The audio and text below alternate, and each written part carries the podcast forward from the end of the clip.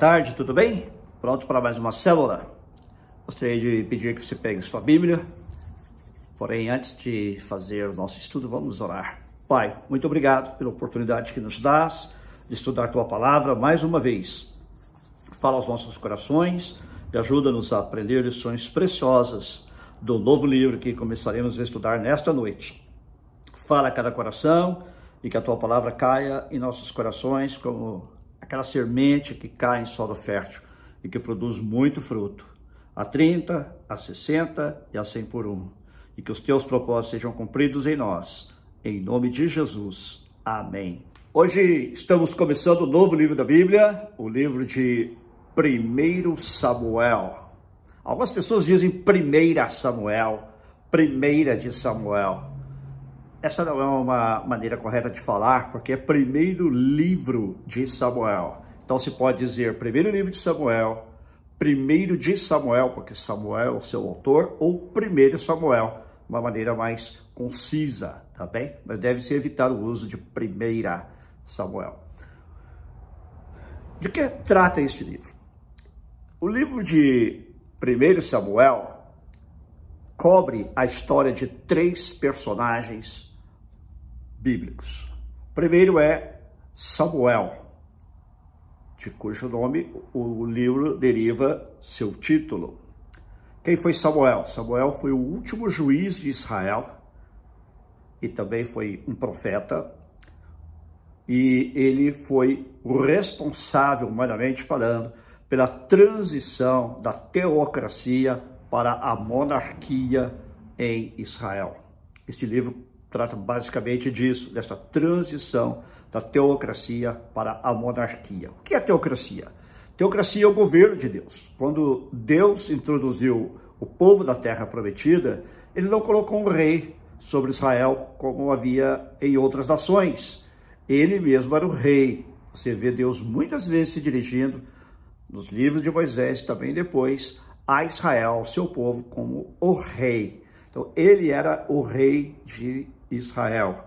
E ele, como já vimos no livro de Juízes, levantava de tempos em tempos o juiz para trazer libertação ao povo e também para, de certo modo, liderar o povo, ou diríamos em termos atuais, governar o povo. Porém, nenhum daqueles juízes chegou a governar sobre todo Israel, nenhum deles chegou a ser juiz de todo Israel. Isso é muito importante a gente entender, porque o rei de Israel era Jeová, ou Javé, ou Yahvé, como já dissemos aqui, pode haver diferentes pronúncias, não é? E era o próprio Deus. Deus era o rei. E ele queria que o povo se mantivesse debaixo da sua autoridade, debaixo do seu reinado. A palavra teocracia significa governo de Deus. Deus também mandava profetas, Deus também usava sacerdotes, mas todos eles reportavam diretamente a Deus. Então Deus era o rei, nenhum sacerdote era rei sobre Israel, nenhum profeta foi rei sobre Israel e nenhum juiz foi rei sobre Israel. Era o próprio Deus. Porém agora vai ser vai haver uma transição, conforme nós veremos neste livro, da teocracia para a monarquia. O que é a monarquia? É o governo de um monarca, o governo de um rei. E veremos que o primeiro rei é Saul. Ele foi o primeiro rei de Israel. Ele foi o rei por aclamação popular, mas também foi um rei escolhido por Deus. Muita gente às vezes diz que, ó, oh, Saul foi a escolha do povo de Israel. Isso é verdade. Porém, Deus também o escolheu. Nós vamos ver isso. Ele só se tornou rei porque Deus consentiu que ele fosse rei. Ele não era o rei ideal que Deus iria levantar para o seu povo. Este rei viria mais tarde e é o terceiro personagem do livro, que é Davi. Davi, sim, foi levantado por Deus para ser o rei de Israel ele se tornou o modelo para os demais reis. Não é que Davi fosse perfeito, não é que Davi fosse uma pessoa de retidão, exemplar para todos. Ele também teve suas falhas, como Saul também teve as suas. Porém, ele tinha um coração inclinado para fazer a vontade de Deus. E esta foi a grande diferença entre Davi e Saul. Eu já disse várias vezes que como terminamos é que conta. Uma pessoa pode começar algo muito bem, porém terminar mal. Foi feito um estudo com cerca de 130 personagens bíblicos e destes, somente 30 terminaram bem sua carreira. Entre estes também houve os que tropeçaram, que deslizaram, mas depois se reergueram e terminaram bem. Porém, a história bíblica nos mostra que Uh, nem sempre as pessoas terminam bem. E nós temos que tomar este cuidado também de perseverarmos em fazer aquilo que Deus nos chamou para fazer, para que não terminemos mal, para que cumpramos o propósito de Deus para nós, da nossa geração. Esta foi a grande diferença, ou se eu posso dizer, o grande diferencial de Davi. Ele cumpriu o propósito de Deus em sua geração. Nós vemos isso na Bíblia, Gostaria que você pegasse agora a sua Bíblia e vamos ver o texto bíblico. Pegue sua Bíblia e veja comigo aí Atos, capítulo 13, versículo 36. Está escrito aí, é, Paulo dizendo que Davi cumpriu o propósito de Deus em sua geração. Davi, como você e eu, era um homem pecador, era um homem falho.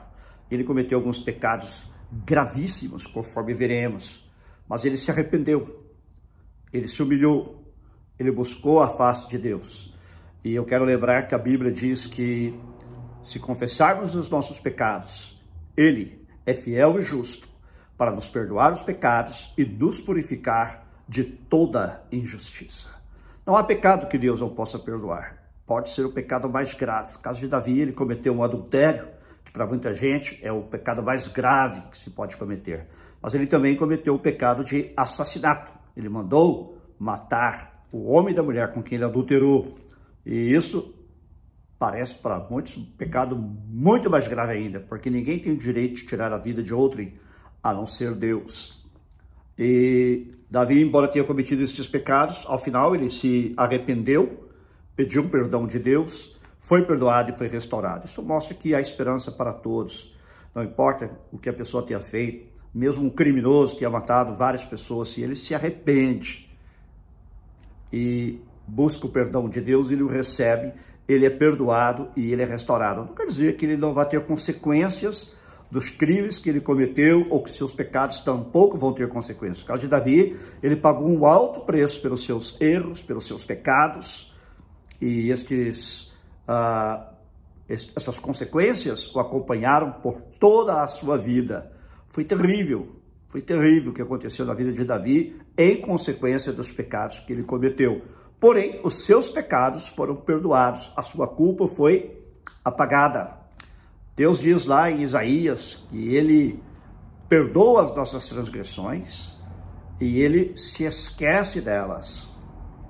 Deus não elimina as consequências, mas ele apaga as nossas transgressões, ele nos purifica de toda culpa e ele nos restaura a comunhão com ele. Talvez você esteja me assistindo hoje e pense que para você não há perdão, pense que para você não há possibilidade de uma vida nova. Sim, há. Não importa que você esteja no fundo do poço, não importa que você tenha cometido os pecados mais graves, não importa que você tenha cometido crimes terríveis contra a humanidade. Se você se arrepender e clamar ao Senhor Jesus, você será salvo você será perdoado e restaurado e passará a fazer parte do povo de Deus. Lembre-se que lá na cruz havia dois malfeitores. Alguns textos dos evangelhos dizem ladrões, mas há texto que diz malfeitor. Para mim, eles eram mais do que ladrões.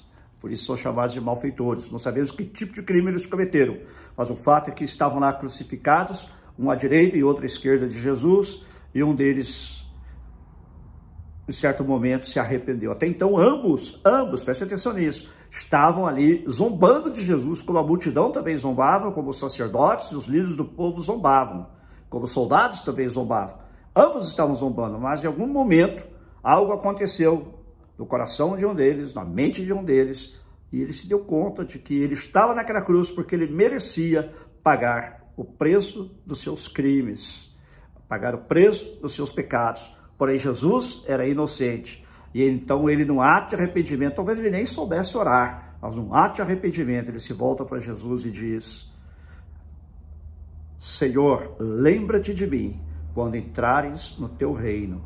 E Jesus lhe diz: Olha que coisa maravilhosa.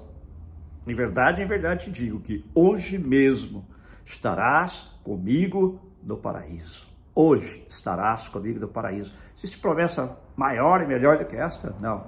E aquele ladrão, o malfeitor, quando ele reconheceu os seus erros, ele repreendeu o seu colega, dizendo: Olha, nós estamos aqui porque nós merecemos, estamos pagando o preço justo dos nossos crimes, porém este é inocente. E então aí ele se dirige a Jesus, pedindo-lhe que o perdoe. Então veja que mesmo o maior pecador, no último momento da sua vida, se ele se voltar para Jesus, ele é perdoado, ele é purificado dos seus pecados e sua entrada no céu é garantida pelo próprio Jesus. Foi o que aconteceu ali como exemplo para nós. Isso não é uma desculpa também para a pessoa viver pecando e dizer, então na, hora, na última hora eu vou me arrepender, porque Deus conhece o coração. Ele sabe que se o arrependimento não é verdadeiro, não vai mudar nada. Ninguém pode enganar a Deus. A Bíblia diz, de Deus não se zomba.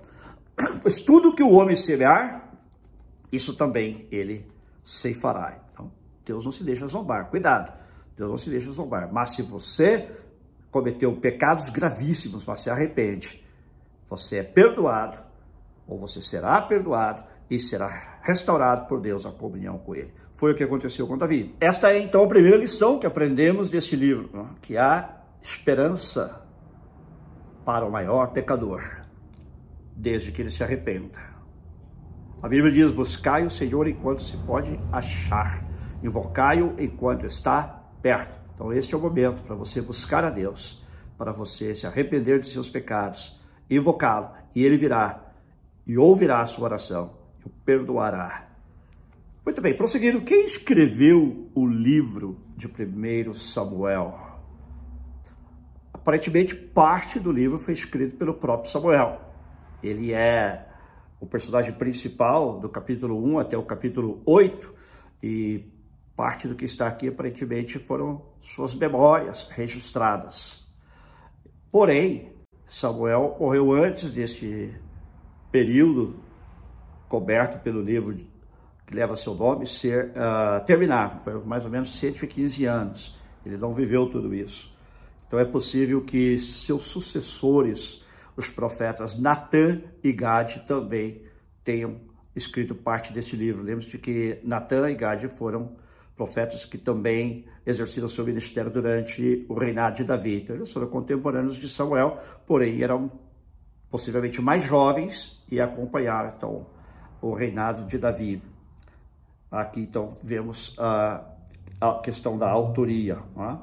E nós vamos nos concentrar, estudar um pouco sobre Samuel, depois sobre Saul, depois sobre Davi, mas hoje eu queria dar esta introdução geral lembrando-nos de que o povo de Israel estava sob uma teocracia e agora vai passar a estar sob uma monarquia. Vai ter um rei terrestre como as outras nações da época tinham. Uma questão que se coloca aqui para nós é esta: quem é o rei de nossas vidas? Todos nós temos um rei. Este rei ou sou eu, ou é você, da sua própria vida, ou é o Senhor. A Bíblia diz que Jesus é o Rei dos Reis e Senhor dos Senhores. A sua vida está sob o senhorio dele, a sua vida está sob o reinado dele. Ou você é quem manda em sua vida, você toma as suas próprias decisões, você faz as coisas do jeito que você acha melhor. Quem é que realmente manda em sua vida? Há um panfleto que talvez você conheça que fala das leis espirituais e ali se usa uma ilustração na qual se mostra o coração e no coração um trono. E este trono tem alguém que reina sobre ele. Na primeira ilustração, ali está a letra E de eu, em cima do trono, sentado no trono, e a, e a cruz, ou a letra J, que representa Jesus, abaixo do trono, mostrando que quem manda na minha vida sou eu, eu tomo minhas decisões, eu faço, eu apronto, eu decido, eu penso, eu isso, eu aquilo. Muita gente vive assim. Ah, muita gente vive assim. E infelizmente tem muitos crentes, pessoas que se dizem crentes em Jesus, que também vivem assim. Eu, o eu está no trono. O meu ego, o meu eu é que manda. Depois, uma segunda ilustração, você vê este mesmo trono e a cruz, ou a, palavra, a letra J para Jesus, em cima do trono e o E debaixo do trono, significando então que essa pessoa passou a dar a Jesus o lugar de rei da sua vida, senhor de sua vida, e o eu não foi eliminado, mas ele está submisso a Cristo, a Jesus. Esta é a pergunta principal da nossa vida. Quem é que mandar? quem é o Senhor. Jesus falou: você não pode servir dois senhores. Você tem que fazer uma escolha. Ele estava se referindo no contexto a Deus e o dinheiro. Você tem que escolher entre Deus e o dinheiro. Mas não é só o dinheiro. É? Eu tenho que fazer uma escolha diária de quem é que manda, quem é que realmente dá a, a, a última palavra em minha vida. É? Sou eu que dou a última palavra ou é Deus que dá a última palavra? Nem sempre a palavra de Deus é agradável, nem sempre a decisão de Deus é agradável aos meus olhos humanos, porque não satisfaz o desejo da minha carne. Porém, quando eu me submeto a Deus e deixo que Ele seja o Senhor sobre a minha vida, seja o meu rei, eu descubro que, na verdade, a vontade dele é boa, agradável e, mais do que isso, ela é perfeita. E por isso eu me submeto a Ele. Às vezes custa-nos submeter-nos a Deus. Nós vamos ver isso na história de Israel, como o povo tinha, né? como inclusive nós já vimos em Juízes, esses altos e baixos, de confiar em Deus, se submeter a Ele, depois cair lá para baixo, espiritualmente falando, se afundar espiritualmente, depois se levantar novamente. Tem muitos crentes que vivem assim, altos e baixos, altos e baixos, altos e baixos, não é?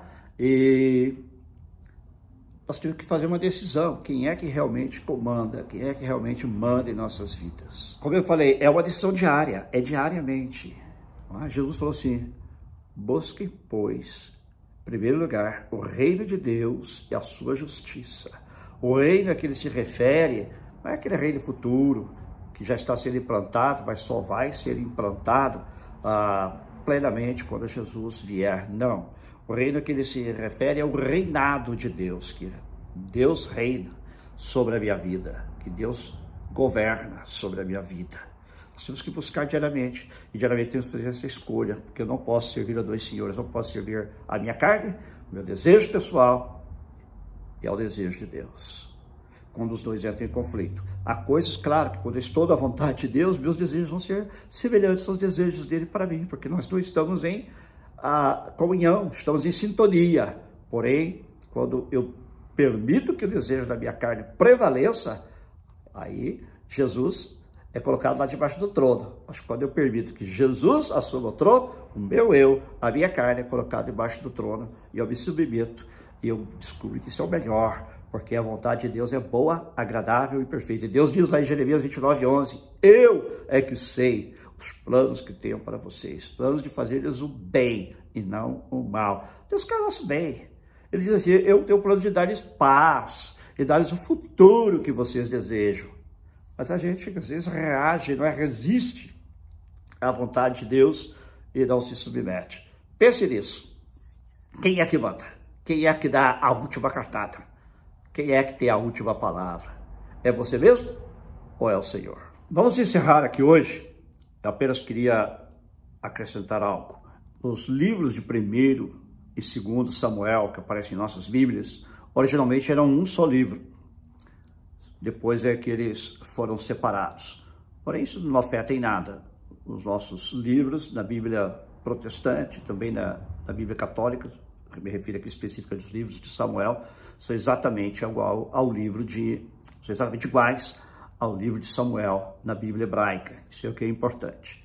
Eu quero terminar voltando àquele texto de Atos, capítulo 13, versículo 36, que fala sobre Davi, tendo, pois, Davi servido ao propósito de Deus em sua geração.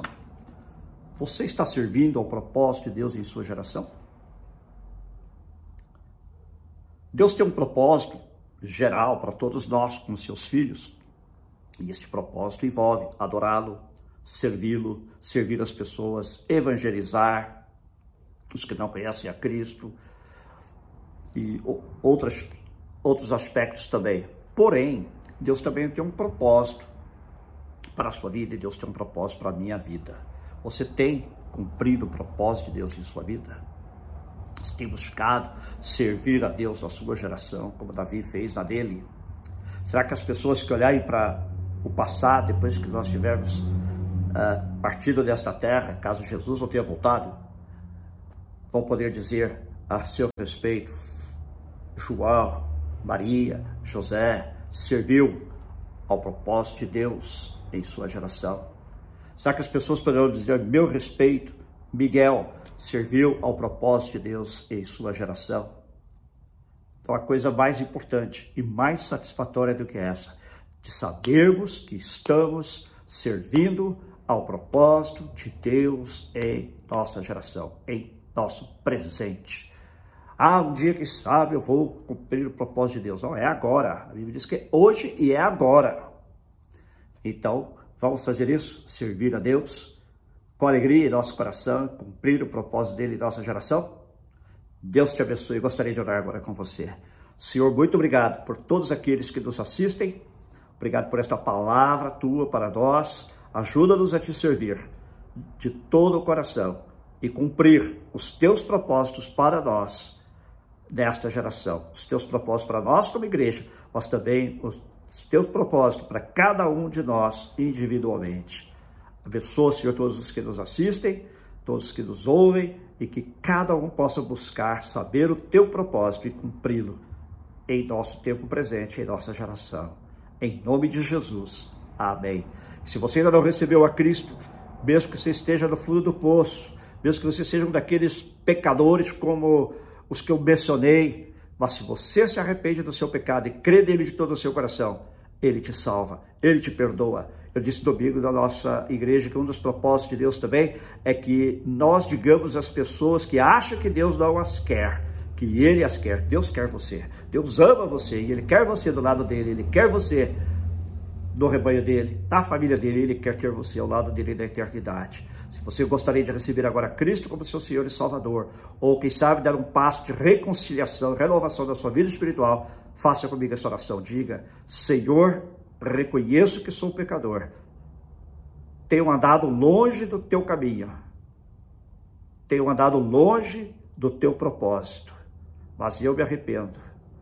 Perdoa-me os meus pecados e me purifica com o sangue de Jesus vertido em meu favor na cruz do Calvário e dá-me a tua salvação e me ajuda a te servir todos os dias da minha vida.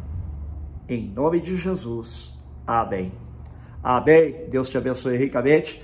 Estaremos aqui domingo às 5 horas da tarde, horário de Los Angeles, e 7 e meia da noite da quinta, oh, quero dizer, 5 horas em Los Angeles e 9 horas da noite, de Brasília, e depois na terça-feira uh, estaremos aqui com um assunto muito importante e interessante. Terça-feira nós vamos falar sobre Halloween. Essa festa que tanto se celebra aqui nos Estados Unidos, mas que agora também já está se tornando uma tradição no Brasil, que é o Halloween. O cristão deve ou não deve celebrar, porque sim, porque não. Nós vamos falar sobre este assunto. Convide seus amigos, seus filhos, para assistirem à célula da terça-feira, agora sete e meia da noite, horário de Los Angeles, e onze e meia, horário de Brasília. Se você não puder assistir no horário que passa ao vivo, você pode assistir depois com seus filhos, com a sua família, com seus amigos, com os irmãos, uh, na fé.